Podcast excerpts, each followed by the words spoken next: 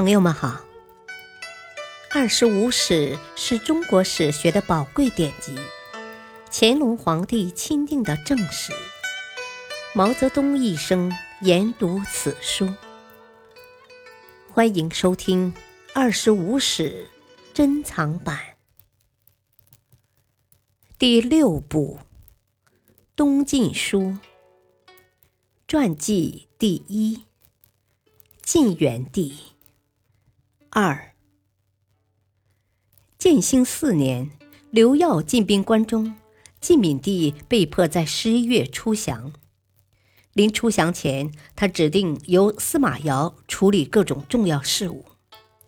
第二年三月，弘农太守宋哲逃到建康，传达了闵帝的诏令，官属们都劝司马睿即帝位，司马睿却以为。闵帝尚在，不肯即帝位，而是仿照魏晋故事，自称晋王，并改元建武，自此史称东晋。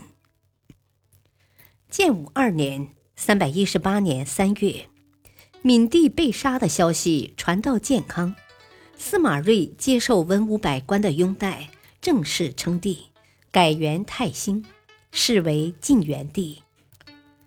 联手拥戴元帝的王导和族兄王敦，一个执掌大权于建康，一个手握重兵于荆州。东晋的大权实际上操纵在他们的手中。王氏家族势力的日益强盛，引起了晋元帝的疑虑和不满。为了削夺王室的权势，他把刘伟、刁协等人引为心腹，并且暗中做了军事布置。派出心腹镇守各地要害，名义上是防范北方少数民族的侵扰，实际上是用来对付王室，特别是骄横跋扈的王敦。王导被元帝疏远，但他处之泰然，而王敦却愤恨不平，乘机以反对刘伟、刁协为王导诉冤为借口，起兵攻打建康。永昌元年（三百二十二年）正月，王敦在武昌举兵，上书讨伐刘伟的罪状。他的党羽沈冲也在吴兴起兵响应。王敦率军顺流而下，很快就抵达了羌湖，又上表声讨刁协。王敦咄咄逼人的气势令晋元帝十分愤怒，他下诏说。王敦平视宠待，恣意横行，竟将朕比作太甲，企图加以幽禁，是可忍孰不可忍？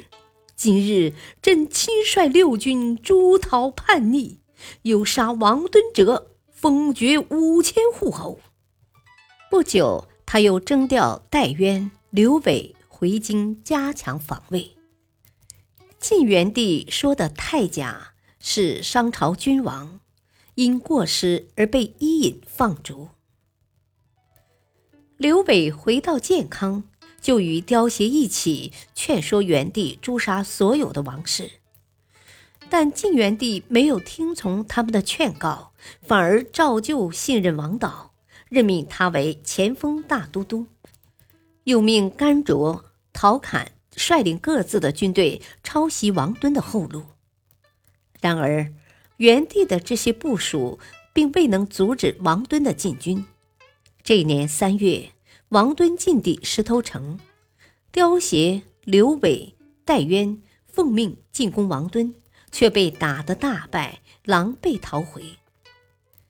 元帝知道刁协、刘伟都是王敦的死敌，不敢让他们再留在建康，劝令他们各自逃避。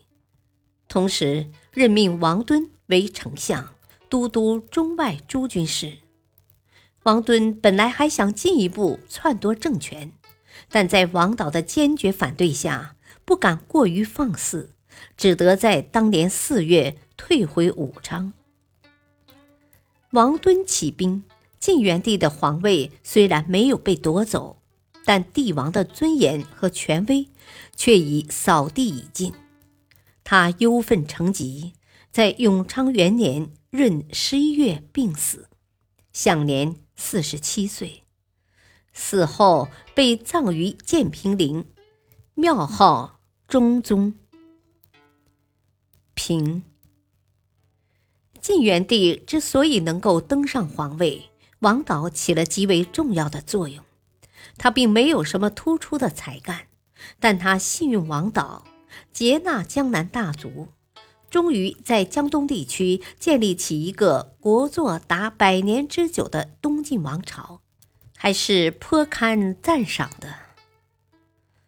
王敦起兵攻打建康，心腹们一再劝元帝杀王氏家族，他不仅不予采纳，反而照旧对王导委以重任。司马睿虽然不是一个有为之主，但能结合南北人士，撑持半壁江山，免除了北方少数民族南侵。也算尽了他的历史责任。感谢收听，下期播讲传记第二，王导。敬请收听，再会。